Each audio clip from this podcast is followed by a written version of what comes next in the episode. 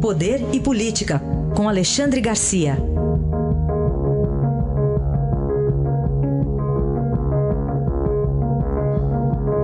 Alexandre, bom dia. Bom dia, Raíssen. Bom dia, Carolina. Bom dia.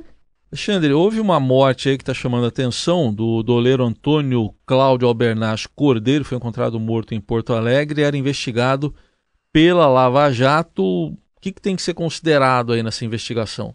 Pois é, a polícia acha que foi suicídio, como também achou que foi suicídio um corpo que apareceu boiando no Lago Paranoá, aqui em Brasília, e que estava envolvido num escândalo uh, no governo do Rio Grande do Sul.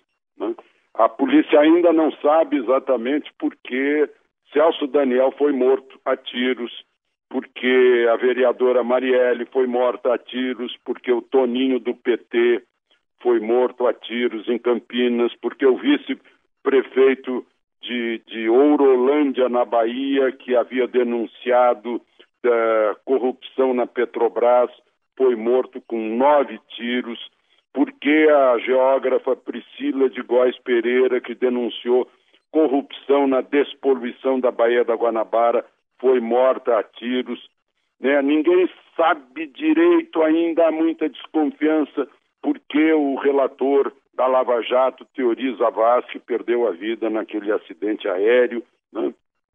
Então, são dúvidas que ficam na cabeça da gente quando aparece uma quantidade maior de cadáveres ligados à mesma raiz da corrupção. Né? Parece que na corrupção tem gente muito pesada. É, me faz lembrar o tempo em que apareciam pessoas no fundo do Lago Michigan, né? em tempos de Al Capone, etc., com, com concreto preso na, nos tornozelos. Né? É, então, é, é bom a gente desconfiar para ficar com o pé atrás quando aparece alguém envolvido. Esse, esse doleiro foi preso duas vezes, foi solto por Gilmar Mendes né, e está, assim, envolvido em, em uh, num tipo de, de lavagem de dólar, que é uma operação que eles conhecem bem, de o dólar sair do país e não ficar registrado no, a, a, não ficar registrada a saída de divisas pelo Banco Central. Então, é bom que a gente desconfie. Alexandre, a gente ouviu há pouco aqui o Marco, o Marco Aurélio Nogueira, ele é cientista político da Unesp, ele avaliando sobre é, a prisão e depois a soltura do Temer, Moreira Franco e outros nomes ligados ao MDB na operação é, da semana passada. E ele avaliou que esse prende-sol é um ajuste de contas aí, né? E não chegou nenhum bombeiro para apaziguar esses ânimos aí entre o Ministério Público e o sistema político. Que avaliação você faz, especialmente até do, do juiz Bretas, né? Um papel importante na Lava Jato.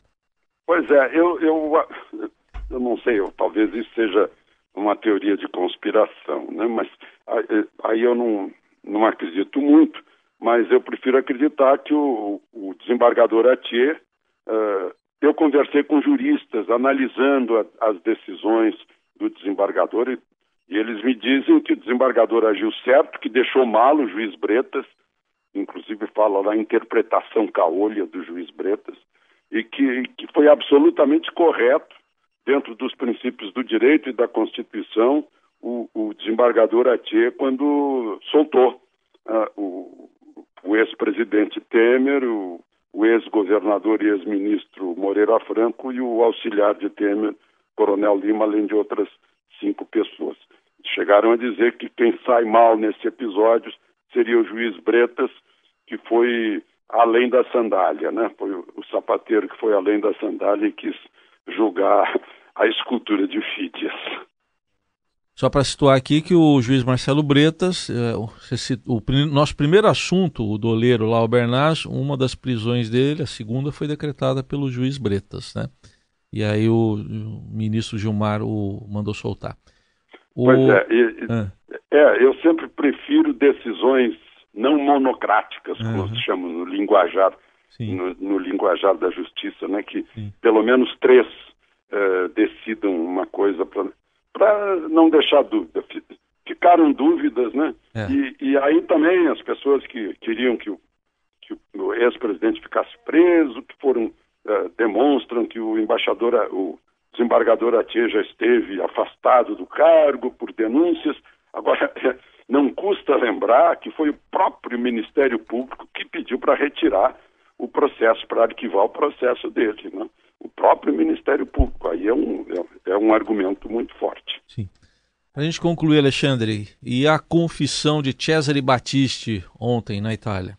Pois é, assim como uh, ficam mal os, uh, os que uh, estão do lado do, do, do, mal né, nessa, nessa, nesses episódios de corrupção, acho que ficam mal aqueles que defenderam Cesare Battisti, afirmando, né, pendurados na tese eu duvido que eles próprios acreditassem nessa tese de cabeça fria, de que ele não matou ninguém, né? que é apenas um, um, um perseguido político. Ele, quando chegou aqui, ele já entrou praticando crime. Ele entrou com passaporte falso. Ele foi considerado criminoso pela Justiça da França, pelo Tribunal Europeu e em todas as instâncias da Justiça italiana, que é berço do direito romano onde nasceu o, o, o direito romano. Então, duvido que ele, eles, no fundo, acreditassem. Só que a ideologia cega. Né? E aí ele foi considerado preso político pelo presidente Lula, pelo ministro da Justiça uh, uh, Tarso Genro, que agora ainda tenta justificar, dizendo que não, que ele, de certa forma, foi, foi forçado a confessar. Né?